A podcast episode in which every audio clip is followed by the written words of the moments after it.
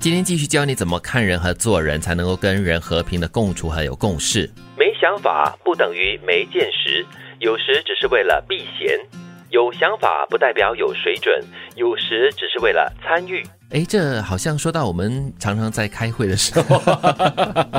老板有时候会问：“诶，大家有什么意见啊？有什么看法？”然后可以保持沉默，好像不太对劲儿的感觉。有时候，嗯所以就随口说了几句，说了几句等于没说。 对，就是就就就就不为了代表有参水与准了， 就会参与。但是没想法不代表就是没见识。可是为什么你有想法的话，那你又不说出来呢？我觉得很多时候是我们可能害怕承担那个责任，就好像你知道我们在外国念书的时候呢，常常会有人说新加坡学生呢很少嗯会主动在课堂上发言，因为我们很怕承担那个自己犯错的后果。啊，对，尤其是东方的学生哈、对这方面好像就是不懂得怎么样去更善于或者是更开放的表达自己。嗯，那么如果是说在职场上啊，有些人不说太多，是因为他不想担当这责任。嗯，因为你说了之后，有些呃主管也好啊，呃老板也好说哦，你说的建议不错哈，啊你来 做吧。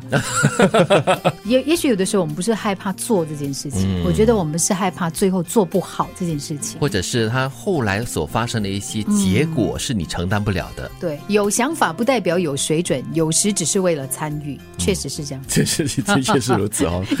有有时候你会发现呢，我们会禁不住在一些场合呢，就是用附和的方式啊来表达，或者是让自己有存在感，你知道吗？一开始就把利益讲清楚的人值得信任。哦，的确哦，嗯，就是把所有的好处跟坏处，你将会得到的好处或者你将面对的坏处都很讲清楚的话，这个人就应该是值得信任的哦。对， 不过可能有些人觉得说太过直接了。啊，看不同的文化吧，不同的地方，嗯有些人就是可能比较婉转一点，那有些人觉得说哇，你全部开宗明义的都这样子，走左边右边的那两排啊，好的坏的全部列得清清楚楚的话，呃，或许有点不近人情。嗯，不过我有的时候我自己会觉得，尤其是合作的那个关系的话呢，如果我们先把就是说把那个所谓的利益讲好，嗯就是诶，为什么我要跟你合作？觉得我可以给你什么东西？嗯嗯然后为什么我觉得你应该跟我合作？因为我们这个合作方案呢、啊会怎么样会怎么样？所以我觉得如果你能够把很多的东西讲得明明白白的话呢，会让彼此有一个共识，嗯哎而且我自己会觉得比较放心。而且我觉得这样子也可以省掉很多时间吧，有的没猜的测就聊一大堆。对呀、但是我们不是也有听人家这么说过嘛？就是东方文化和西方文化不一样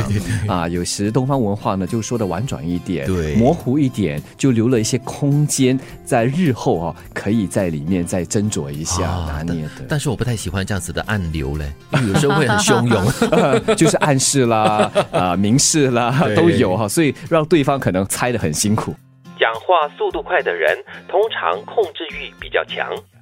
有时候我们在开会的时候呢，就会发现，哎，某某人在发言的时候讲话是速度是很快的，但是并不代表他是控制欲嘞，有时候是急于想要表达自己的想法，嗯有点就是有一点急性子吧。我说话向来慢一点了，啊，所以你是没有什么控制欲的吗？应该没有 吧因为他一边说一边回想，一边对思考啊，然后我刚才说了什么？好像 说了就哎，我刚才说的是。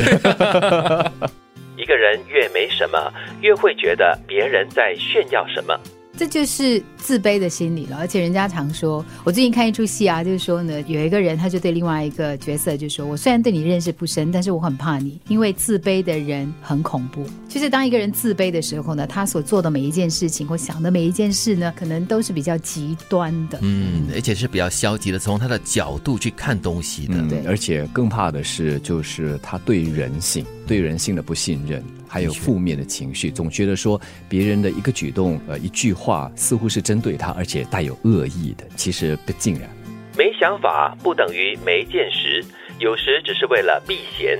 有想法不代表有水准，有时只是为了参与。一开始就把利益讲清楚的人值得信任。讲话速度快的人通常控制欲比较强。一个人越没什么，越会觉得别人在炫耀什么。